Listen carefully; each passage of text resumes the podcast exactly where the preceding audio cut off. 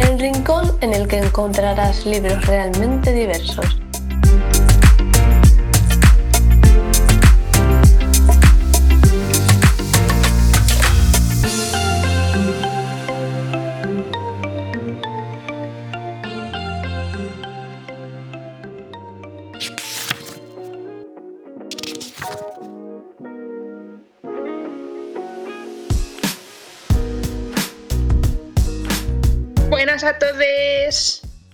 Bienvenidos al capítulo de noviembre de Leyendo Diversidad. Hoy hablaremos sobre la violencia contra la mujer. ¿Qué es la violencia de género? La violencia de género ha sido y sigue siendo una de las manifestaciones más claras de la desigualdad, subordinación y de las relaciones de poder de los hombres sobre las mujeres. Este tipo de violencia se basa y se ejerce por la diferencia subjetiva entre los sexos. En pocas palabras, las mujeres sufren violencia por el mero hecho de ser mujeres, y las víctimas son mujeres de cualquier estrato social, nivel educativo, cultural o económico. La violencia de género es aquella que se ejerce sobre las mujeres por parte de quienes estén o hayan estado ligados a ellas por relaciones de afectividad, parejas o parejas. El objetivo del agresor es producir daño y conseguir el control sobre la mujer, por lo que se produce de manera continuada en el tiempo y sistemática en la forma, como parte de una misma estrategia.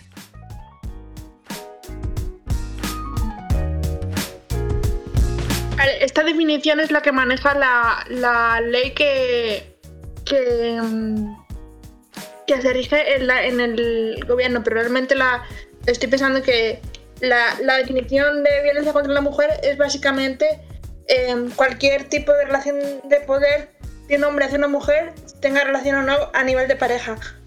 Sí, efectivamente. Pero también, también se incluye el hecho de que al final que sea pareja o no tampoco tiene tanto que ver, porque hay muchos tipos de violencia, hay muchos tipos de violencia de género.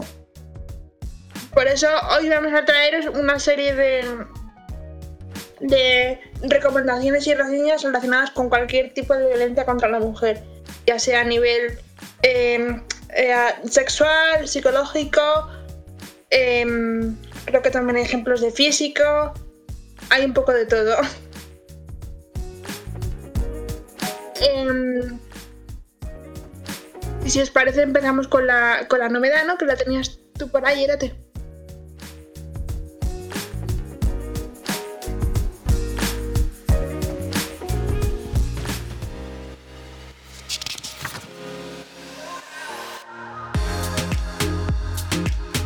La novedad es La chica de hielo de Andrea Tomé, que de hecho relacionado con esto tenemos una sorpresa al final del programa. Y básicamente la sinopsis dice, tras dos años viviendo en Toronto, Carmen vuelve a España, lejos de su entrenador, lejos de deporte, lejos de aquello. En Endora, el municipio madrileño en el que vivirá a partir de ahora con su madre y su hermana pequeña, Carmen tendrá que empezar de cero. Los dos años entrenando en Canadá le han separado de sus amigas, de los estudios, de todo. En terapia, la doctora Pena quiere que hable de lo que le pasó, pero Carmen no puede, porque no hay palabras que puedan contener lo que hizo Félix, su entrenador. Pero Carmen no está sola. Gracias a un castigo conocerá a cuatro estudiantes con los que tiene más en común de lo que parece a simple vista. Son Daniel, el criminal, Eli, la princesa, Ala, el cerebro y Nicolai, el rarito. Gracias a su apoyo, Carmen quizá pueda salir de la espiral de culpa y negación en la que se ha sumergido. Realmente es de, esos libros que lo que importa no es tanto el argumento, porque te lo cuenta ya la sinopsis como tal, sino el proceso por el que pasan todos los personajes y es lo que realmente eh, llena la novela, yo creo.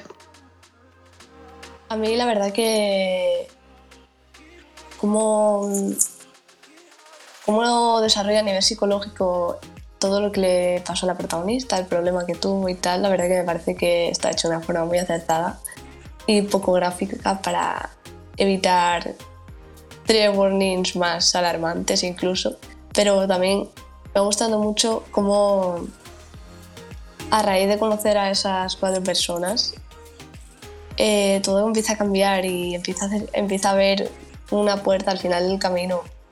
Y eso me parece muy, muy importante y muy especial, porque al final las redes de apoyo en todo tipo de estos casos son muy necesarias. Sí, además eh, eh, se, se, entrevé también la historia de cada personaje y, y, se ve como ella también puede ser un apoyo para ellos en diferentes, en diferentes aspectos.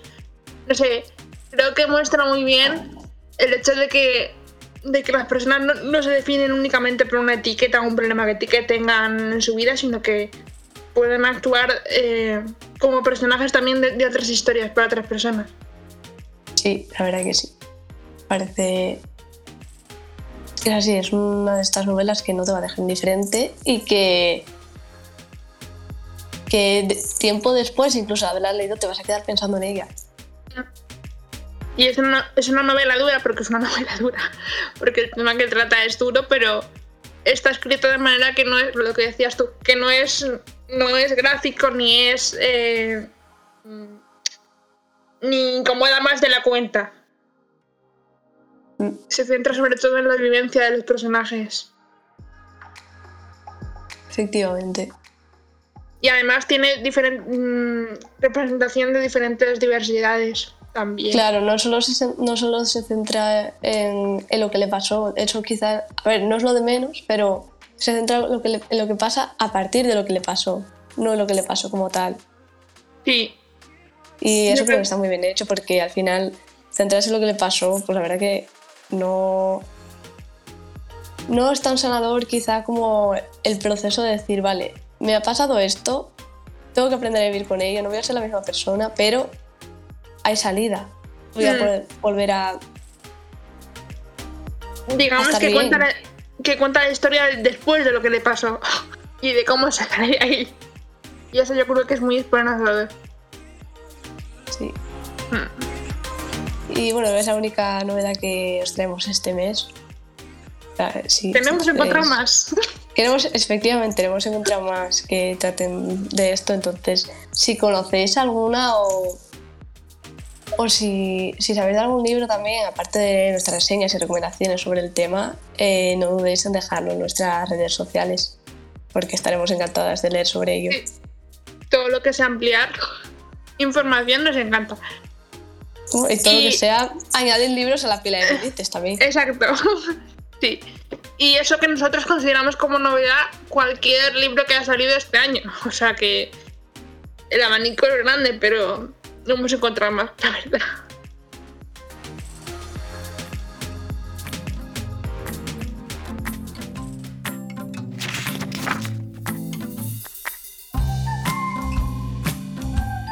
Pues nada, una vez dicha la novedad, vamos a pasar con las reseñas. Mi reseña de este mes es, como os decía, eh, un ejemplo de, de violencia psicológica.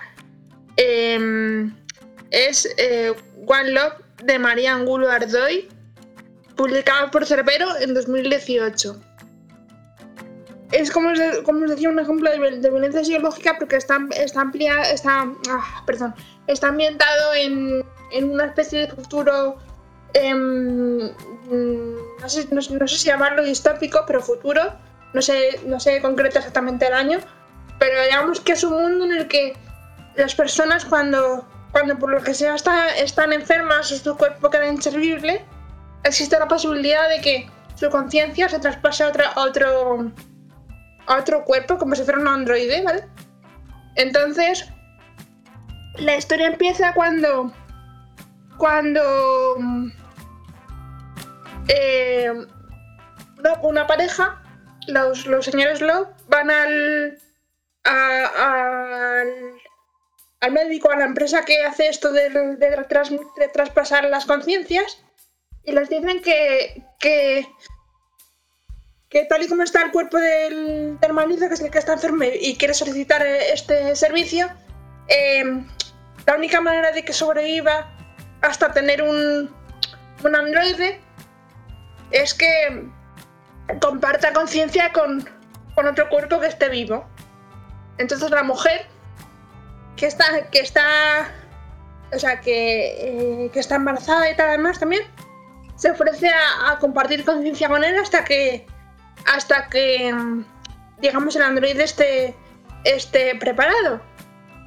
Que creo que eso abarca eh, todo el final del embarazo hasta que nazca el, el hijo o la hija que van a tener y unos meses después. Entonces la novela es un poco... Eh, se ve como, conviven las dos conciencias en la misma. en el mismo cuerpo. Y. y lo que supone para los dos. Em, yo creo que es un ejemplo de, de, violencia psicológica porque en muchos momentos se ve em, hasta qué punto el, el hombre, por el hecho de estar dentro dentro de su cuerpo y controlarlo, controla un poco lo que, lo que ella hace o deja de hacer en, en algunos momentos. Digamos que no la deja salir con sus amigas porque, porque dice que, que no puede salir a bailar estando embarazada. Eh, también se ve eh, que sus amigos cuando, cuando, sale, cuando sale a tomar una copa con los amigos del marido eh, le hacen comentarios bastante machistas eh, intentan eh, cuestionar su trabajo. Em, también el, el, hombre opina sobre, sobre cómo tiene que ser la crianza del, hijo sin dejarla opinar. Eh, no sé, creo que puede ser un ejemplo muy, muy gráfico de cómo es la violencia psicológica y en algunos momentos llega hasta cabrear un poco porque, porque es muy fuerte hasta que hasta qué punto la controla. No, no puedo contaros más porque es que es una, novela muy cortita, tiene, no llega a 200 páginas, entonces no puedo contaros mucho más porque si no os destripo toda la novela entera. Pero em, es, una, es, es, una historia muy interesante y yo creo que es muy gráfica en, la realidad que representa. Pues la verdad es que me ha llamado mucho la atención y lo tengo por ahí en mi lista de pendientes, así que pronto le daré, además, una novela tan cortita como todo lo hace Cerbero, pronto le daré una oportunidad. Sí, es muy cortita. Así que anímate. La reseña que os traigo hoy es eh, Desde mi cielo, de Alice Sebon. Fue publicada por. Fue publicada por por literatura, sí, por Penguin Random House en 2006. Y pues aquí conocemos a Susie Salmon. Em, ella está. Ella ha muerto, ha sido asesinada por un vecino. Esto es spoiler, lo pone en la sinopsis. y. Y vemos cómo. Cómo cuenta la historia de la investigación, cómo cuenta la recuperación de los seres queridos desde su punto de vista. Al final no deja de ser un adolescente de 14 años y la verdad que es una novela muy, muy, muy dura. Eh, después de la muerte de, la protagonista, pues bueno, ella mm, quiere volver a ver a sus seres queridos. Eh, ella no deja de contemplar la vida, cómo la vida sigue. Ella no deja de contemplar cómo la vida sigue sin ella. Entonces, hay muchos rumores, eh, la familia se desmorona, el asesino... Bueno, el asesino. Eh, bueno, el asesino, no voy a decir más sobre él, pero... Y claro, todo esto ocurre mientras Susie se tiene que adaptar a otro medio, a otro lugar. Entonces,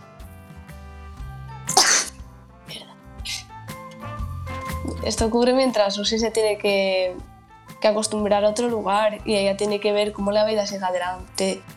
Entonces, mm, la verdad que es una novela muy dura y yo la recomiendo muchísimo. Me ha gustado muchísimo. Tengo pendientes las otras novelas de la autora. De hecho, hay película de, Desde mi cielo. Yo no sabía que la, que autora había publicado más novelas. Es que Yo leí esta hace tiempo, no sé si cuando salió o un poco más tarde. Y sí, coincido contigo en que fue, es, una novela muy, muy dura, pero refleja muy bien el, el después de la familia. Sí, pero lo bueno de lo bueno de la novela es que al final tiene un final tiene un mensaje de esperanza, ¿no? Y de que y de, y de que todo puede de que todo va a salir bien. Al final puede que hayas sufrido una una tragedia, puede que hayas sufrido un trauma muy grande, pero al final luego vas a estar bien. Con el tiempo y con trabajo, con lo mismo, mm, vas a volver a estar bien. No vas a ser la misma persona, pero vas a volver a estar bien.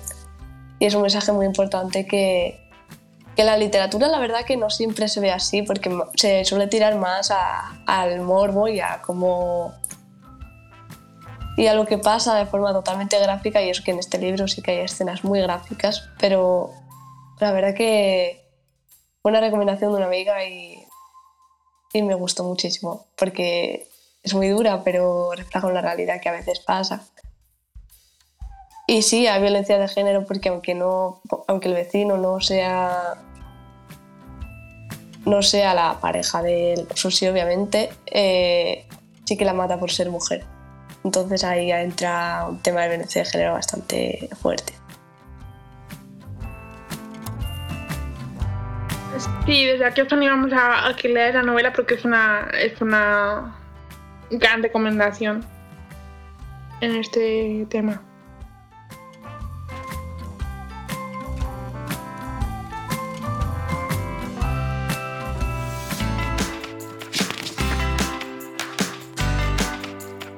Y bueno, vamos a pasar a las recomendaciones que os hemos traído dos cada una.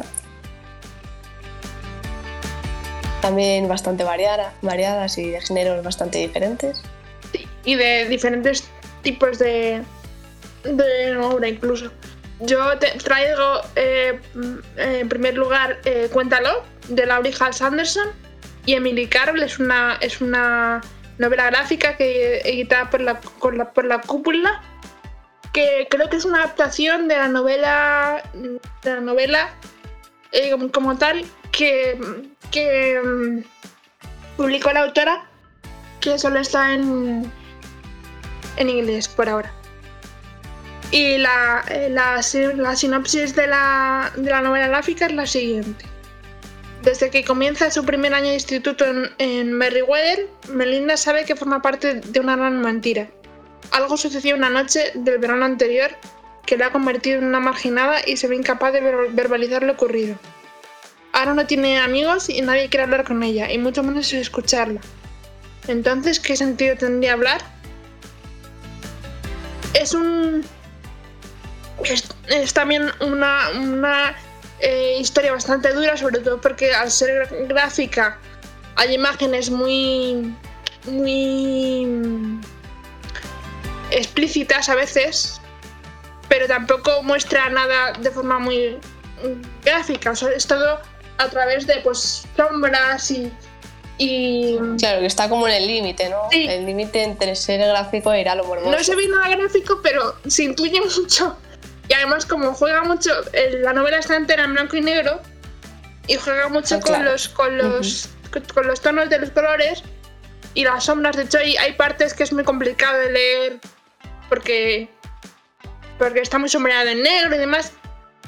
Como que te mete mucho más que una, que una novela eh, al uso, pero solo por el hecho de jugar con los, con los colores. Bueno, yo como no puedo leer las novelas gráficas, lo cual me da mucha rabia, pues... Es, es un poco injusto, la verdad, a ver si encuentro la manera de, de, trasladaros también las novelas gráficas, porque, porque también, o sea, es muy... Yo creo que en este caso, en otros da más igual, pero en este caso el hecho de jugar con los colores eh, es una parte más de la historia. Mm, de la novela, supongo. Pues la recomendación que yo os traigo es El color púrpura de Alice Walker. La verdad que ha tenido bastante éxito y la mayoría de la gente la conoce. La última reedición fue de De Bolsillo en este año, en 2021.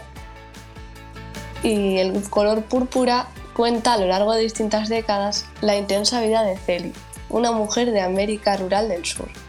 Forzada a casarse con un hombre brutal, Celi se retrae y comparte su desgracia solo con Dios.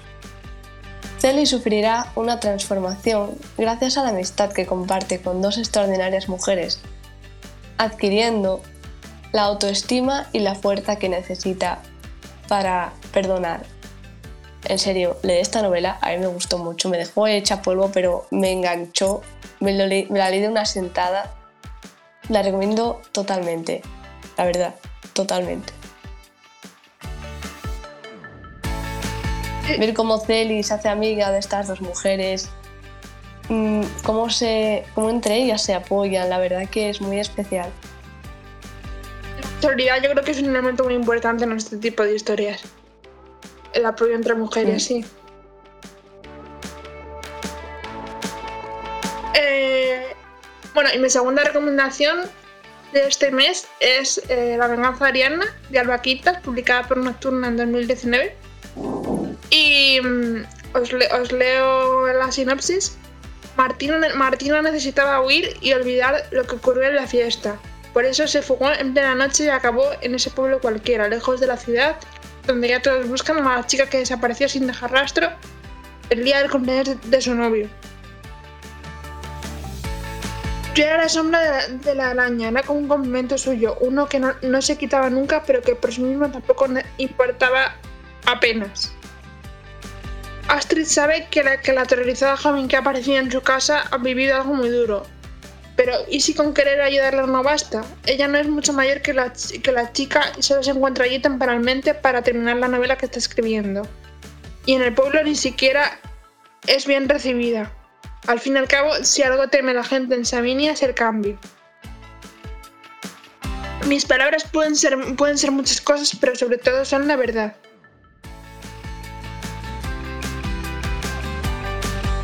Eh, esta novela es, eh, eh, yo creo que una de las, de las mejores cosas que, ha escrito Alba, Alba mm. porque em, pasa como en el caso de la novela de Andrea que comentamos antes, que no se, no se centra únicamente en el, en el trauma en cuestión de la chica que em, que viene, sino que eh, lanza un, mensaje de esperanza y transmite muchos más eh, mensajes como, como la solidaridad entre, entre las dos protagonistas. Eh, también digamos que la misión de, Astrid en el, pueblo, más allá de que, de que aparezca Martín, además, la misión que tiene Astrid en el pueblo es muy bonita, también muy esperanzadora en cuanto a la, representación de la mujer, porque quiere montar una biblioteca en el pueblo em, feminista y, cuenta también, o sea, demuestra que, que ella es una, mujer que quiere luchar por sus, por sus sueños y demás.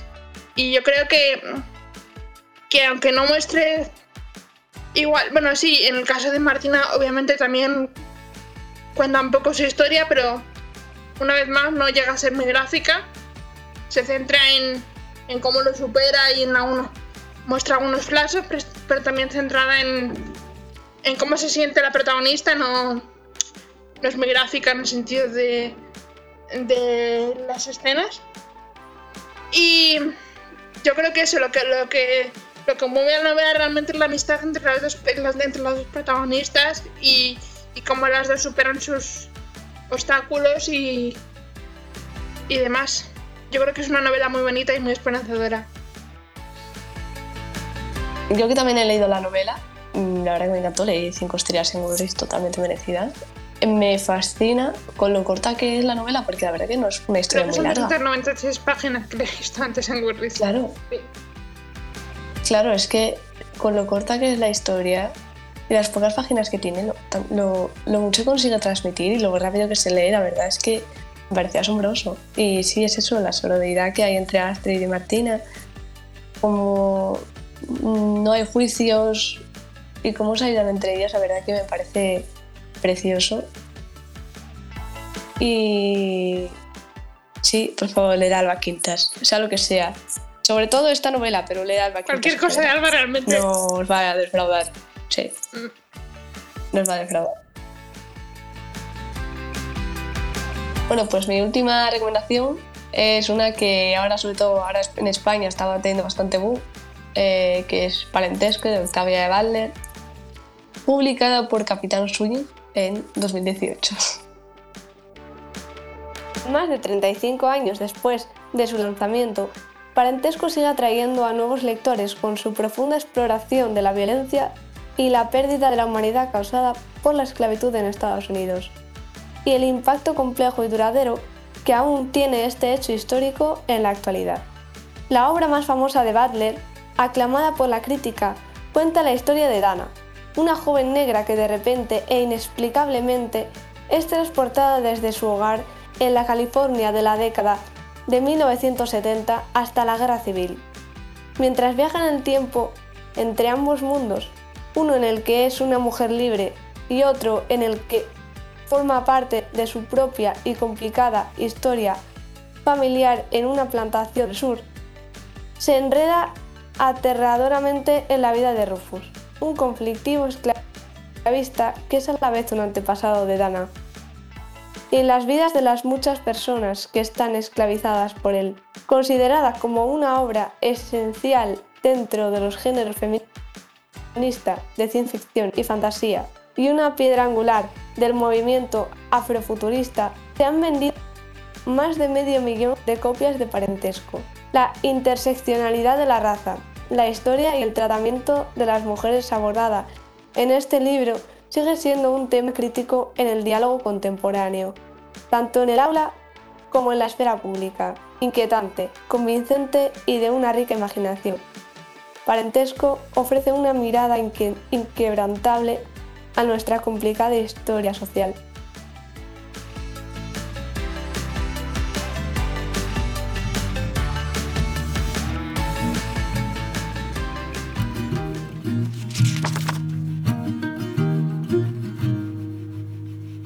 Bueno, pues por último os traemos la sorpresa que os decíamos. Tenemos aquí a Andrea Tomé, la autora de La chica de hielo. Encantada de estar aquí, muchísimas gracias por invitarme. Gracias a ti por aceptar. Gracias a ti por venir, nos hace, nos hace mucha ilusión. A mí también, Nia, muchas gracias. O sea, ya ya me molaba mucho toda la idea de vuestro podcast, o sea que me hizo muchísima ilusión que me hayáis invitado y estar aquí con vosotras. Qué guay. A nosotras también, o sea que... Pues tenemos algunas preguntas eh, para ti sobre, eh, ya, sobre tus libros en general y alguna cosa que otra sobre la novedad en particular. Es nuestra novedad de este mes. Bueno, pues para empezar, ¿por qué es importante la, denuncia social en tus libros? Creo que porque como escribo juvenil, que en muchas ocasiones, aunque eso está cambiando ahora, em, todavía se ve como a los adolescentes como si fueran niños o como si no entendieran lo que pasa en el mundo o como si a ellos mismos no les pasaran cosas malas. Entonces creo que es muy importante que no los tratemos con ese paternalismo, y que hablemos de temas que también les ocurren a ellos. Pues por ejemplo en La chica de hielo que se tratan los abusos sexuales, por desgracia, muchas, sobre todo chicas, aunque también les pasa a chicos, muchas chicas sobre todo, los sufren siendo menores o incluso siendo más jóvenes que adolescentes. Es algo que por desgracia pasa, ojalá no fuera así, pero creo que no ayuda en no hablar de ello y que no ayuda pues ponerla como esa etiqueta de que es algo de lo que solo puedes hablar cuando eres adulto. Creo que es mejor hablar de las cosas con naturalidad, normalizar las cosas y hablar de cuando ocurre algo que no está bien y eso, no tratar a los adolescentes como si fueran niños porque no lo son. Totalmente de acuerdo. Al final, de hecho, ocultar. Estoy completamente de acuerdo también. Al final es que es eso, el ocultar esas cosas, ocultar o tener tabúes, al final puede llevar a tener a muchos problemas. Sí, y como dices, que infantilizar a los niños en la literatura juvenil tampoco es una buena idea, porque eh, no deja de ser una, herramienta para educarles y para mostrar la realidad, o sea que eh, estoy de acuerdo. También creo que es muy importante em, esa necesidad de verte reflejado en la literatura. solo de cara a tus identidades, que es algo más positivo, sino también de cara a los traumas que tú tengas o a las cosas malas que te hayan pasado. Porque si no es muy fácil que cuando eres adolescente sueles estar en un círculo social bastante pequeño, que es el de tu instituto. Y dependiendo del instituto al que vayas, pues puede ser muy, muy pequeño. Entonces puedes llegar a pensar que eres la única persona a la que le pasa, o que eres raro, o que tienes algún tipo de problema porque te ha pasado algo malo que tú no ves reflejado en la ficción y tampoco lo ves reflejado en tu círculo. Sí, como dice, puede ser una buena herramienta para visibilizar justo esos, esos y para animarles a, hablar. Claro, al final hay mucha, gente a la que, hay mucha gente a la que le pasa, entonces pues al final sentirse identificado, sobre todo en estos casos, es muy importante porque a nivel mental, si ya de por sí, después de un trauma así, te sientes, pues tienes muchos sentimientos negativos, el ver, el ver y decir, bueno, no soy la única a la que le pasa, al final es una liberación. Sí, totalmente. Y como dices que está, que, o sea, que como comentas es que es muy importante y demás y que sientes una, cierta responsabilidad para con los jóvenes, sigues una serie de, de como de, de, tips o de cosas que tener en cuenta siempre a la hora de, de, escribir o documentarte sobre los temas para, para reflejarlos bien. O no sé, ¿cuál es tu proceso de documentación o de escritura sobre estos temas? Eh, yo siempre empiezo leyendo muchísimo sobre el tema y sobre todo desde fuentes primarias, pues directamente entrevistas o artículos sobre personas a las que les ha ocurrido eso, o en el caso de la representación de identidades, sobre su identidad. Y una vez creo que ya tengo pues una idea bastante buena de la base, pues si puedo y si conozco a alguien, sí que intento ponerme en contacto con lectores de sensibilidad o con asesores para que me ayuden, ya sea mandando la novela para que la lean o lo que suelo hacer más a menudo, porque bueno, yo como escritora me da bastante vergüenza compartir cosas hasta que no están súper corregidas y súper perfectas, entre comillas. Lo que suelo hacer más es hacer preguntas muy concretas de en plan, bueno, pues en la novela va a pasar esto o en la novela el personaje piensa esto. Y creo que sí que muchas veces ayuda que escribas desde la experiencia para que tengas esa parte de honestidad, pero creo que incluso cuando escribes desde la experiencia es muy positivo leer sobre el tema porque a fin de cuentas una sola persona no puede reflejar todas las experiencias aunque hayáis pasado por lo mismo aunque pertenezcáis al mismo colectivo no puedes ponerte tampoco el peso de reflejar a todo el mundo que vive lo mismo. Entonces creo que sí que ayuda muchísimo pues eso, leer mucho sobre el tema, hablar con gente que también lo haya pasado y tener el foco siempre en eso, en que sea una representación honesta y que sea una representación que no vaya a hacer daño a nadie. Totalmente, al final. Yo creo que así puedes conseguir una, forma, o sea, una representación más, global de todo, tienes razón. Al final cada persona eh, vive las cosas de una manera y no todo el mundo actúa mm. igual en según qué situaciones, entonces al documentarte de una forma más global que puedes hacer que más personas se identifiquen. Sí. Y bueno, ahora hablando más así, más en concreto de la chica de hielo, ¿qué fue lo más duro de escribir esa novela? Yo creo que estar metida siempre en la mente de Carmen, porque en la mayoría de mis otras novelas sí que suele haber más de un narrador, es una herramienta que me gusta mucho, que me encanta pues hablar de distintos puntos de vista, pero en La chica de hielo, al igual que en Corazón de mariposa, que fue mi primera novela y que trataba sobre la anorexia, me parecía que era muy importante siguiéramos a la protagonista, en este caso a Carmen, durante toda la historia, que no viéramos otro punto de vista, a no ser que fuera a través de sus ojos, porque me parecía que lo más interesante y lo que más curativo podía ser era ver su evolución desde el principio, que no acepta para nada lo que le ha pasado, que tiene muchísimos sentimientos de culpa, hacia el final que ya se va curando poco a poco, que ya va llevando un proceso de aceptación y de sanación, pues aunque eso creo que es la elección adecuada, en ciertos momentos sí que me costaba bastante estar siempre metida en su cabeza, sobre todo cuando tenía flashbacks y narraba, aunque nunca fui muy gráfica porque desde siempre quise que fuera una novela que si alguien que ha pasado por eso la quiere leer, que no les vaya a causar, pues, que no les resulte una lectura traumática.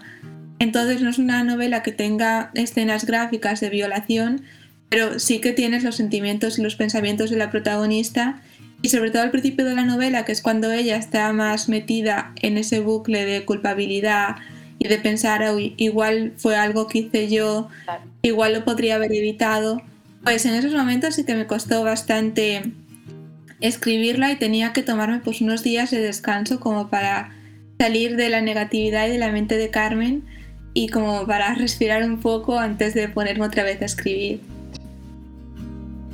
La verdad es que no sé, o sea, te iba a comentar justo lo que has dicho, que, que, que está reflejado de, de, forma que no es, no es nada gráfico ni invasivo, digamos, pero sí que tuvo que ser, eh, eh, imagino que tuvo que ser muy duro eh, hacer, o sea, mm, mm, encontrar el límite entre, entre no ser muy gráfica, pero, pero reflejar, reflejar esos sentimientos también, que debe ser muy duro estar metido en, ese, en esa piel y como comentaste, seguro que tuviste que tomar descansos para respirar un poco.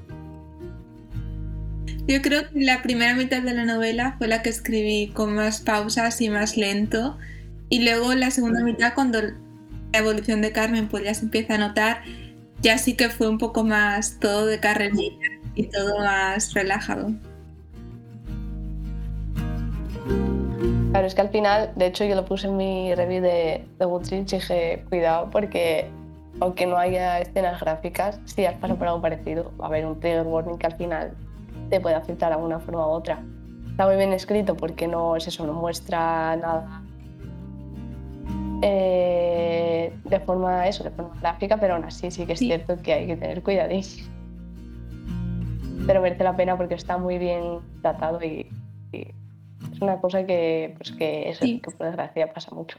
Y sobre todo yo creo que lanza un mensaje de esperanza en positivo, que hay muchas, hay varias novelas en, que no, que traten ese tema, pero sí que tratan algún tipo de violencia que no, que no lo tratan tan, tan bien y con tanto cuidado, yo creo. Así que en ese sentido sí que... Sí, para mí eso era lo más importante, que, que fuera una novela sanadora, que no quería cortarme porque quería ser honesta y quería mostrar por las cosas tan horribles, sobre todo a nivel psicológico, que te ocurren tras una violación, pero ante todo quería eso, que fuera una novela sanadora y de esperanza de que a veces cuesta mucho salir del hoyo y cuesta mucho salir de esa espiral de negación y de negatividad, pero que bueno, que hay una salida y que hay mucha vida después. Y también me pareció importante lanzar el mensaje de que no vas a ser la misma persona que eras antes y eso no es algo negativo porque en las películas y en las y en las novelas pues parece que siempre ese es como el objetivo, ¿no? Que vuelvas otra vez a ser la persona de antes, pero es que la persona de antes no había pasado por un trauma tan grande. Entonces es imposible que vuelvas a ser esa persona, pero eso no es algo negativo, simplemente es descubrir la nueva persona que vas a ser a partir de ahora una vez ya hayas aceptado lo que te ha pasado y una vez ya, hayas cerrado ese proceso de curación. Y, y relacionado un poco con, esto que comentas, que querías que fuera positivo, ¿cuál fue la parte más bonita de la escritura? Yo creo que la, la amistad entre los personajes, porque me parece que es uno de los pilares de la novela y sobre todo la parte de la novela en la que se narra el road trip por Galicia me pareció eso muy, muy sanador y como un oasis un poco más para que tanto Carmen como los lectores se alejaran un poco del trauma. Y bueno, a mí es que en general el, el tropo de, de, esas familias que encuentras que no, que no son familias de sangre me resulta muy curativo y muy catártico. Entonces, desde luego, cualquier interacción entre los personajes principales fue de mis partes favoritas. La verdad es que la parte del road trip es muy, muy bonita y muy... Sí, muy mucho. Mm. ¿Y crees que hay suficiente representación de esta realidad que nos has intentado visibilizar tú en la literatura? Creo que todavía no, porque sobre todo en adulta creo que muchas veces lo utilizan como una herramienta para, sobre todo para, para darle pues como una una razón para luchar al personaje principal que suele ser masculino. Entonces creo que es algo que se suele tratar desde el morbo, que no se le suele dar voz a la mujer, que se utiliza eso como una herramienta o como shock o como algo para avanzar la trama. Entonces creo que no se le trata ni con el debido respeto ni con la debida sensibilidad. Entonces en muchas ocasiones sí que lo veo así y de hecho yo hay muchas series y muchos programas que ya ni empiezo, por ejemplo Juego de Tronos, porque sé que son muy dados a eso, a utilizar las violaciones como shock, que a mí personalmente es algo que me hace sentir muy incómoda y que me hace sentir bastante mal. En literatura juvenil, por suerte, sí que el panorama es más, es más positivo, creo que es un tema del que no se habla demasiado porque todavía hay cierto tabú. es que sigue siendo un tabú hoy en día. Pero cuando se habla de él,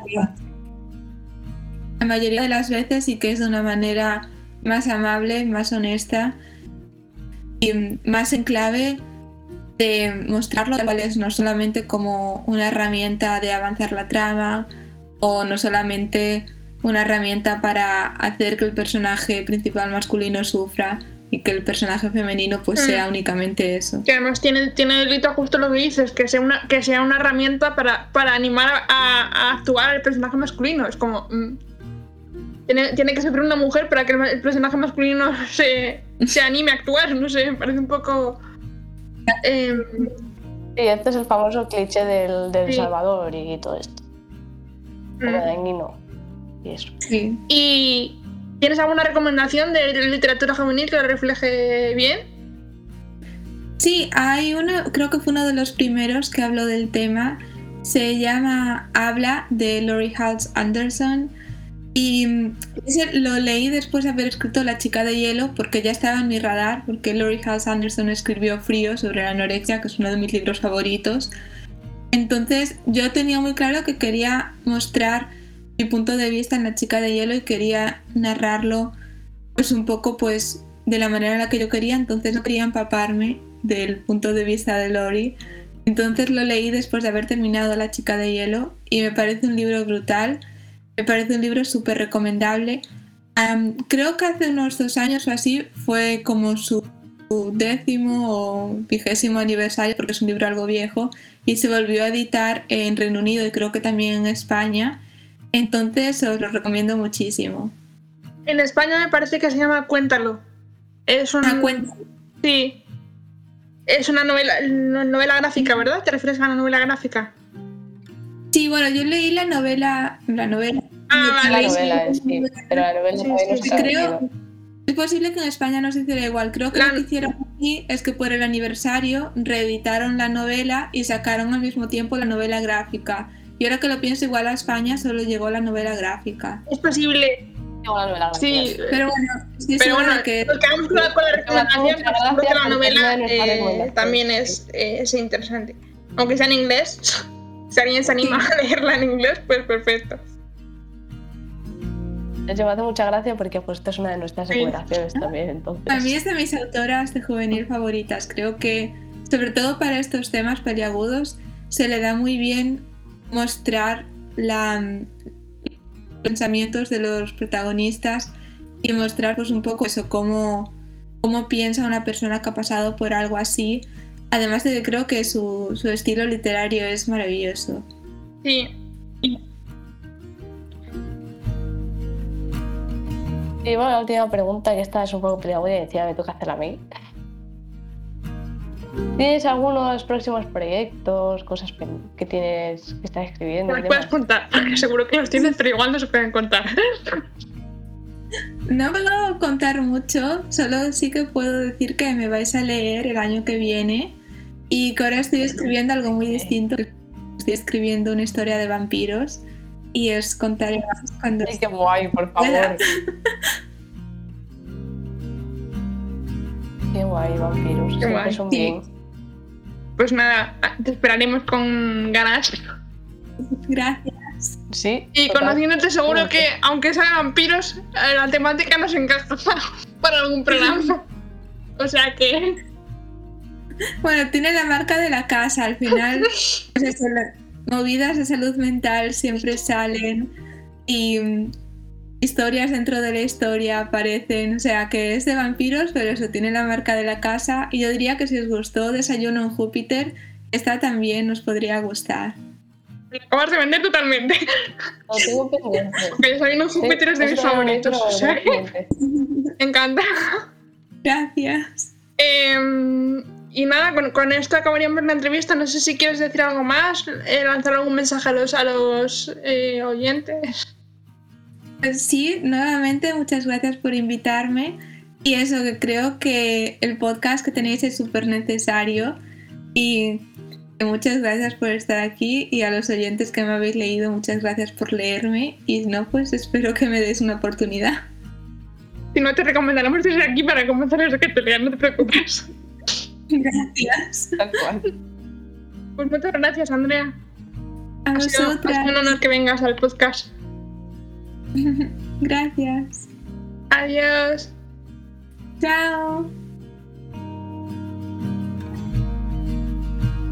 Y nada, con esto. eh, con esto nos despedimos. Os adelantamos que el tema de diciembre va a tener que ver con la discapacidad visual. Así que a ver, a ver qué podemos traeros. A ver qué Las podemos puertas traer. así que ya.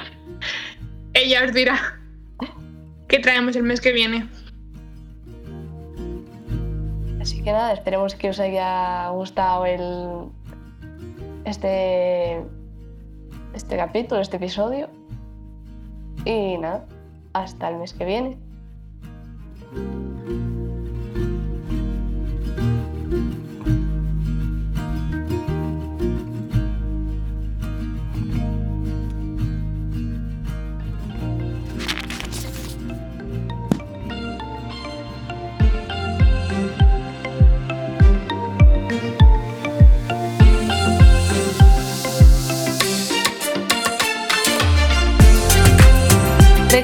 Podéis seguirnos en nuestras redes sociales.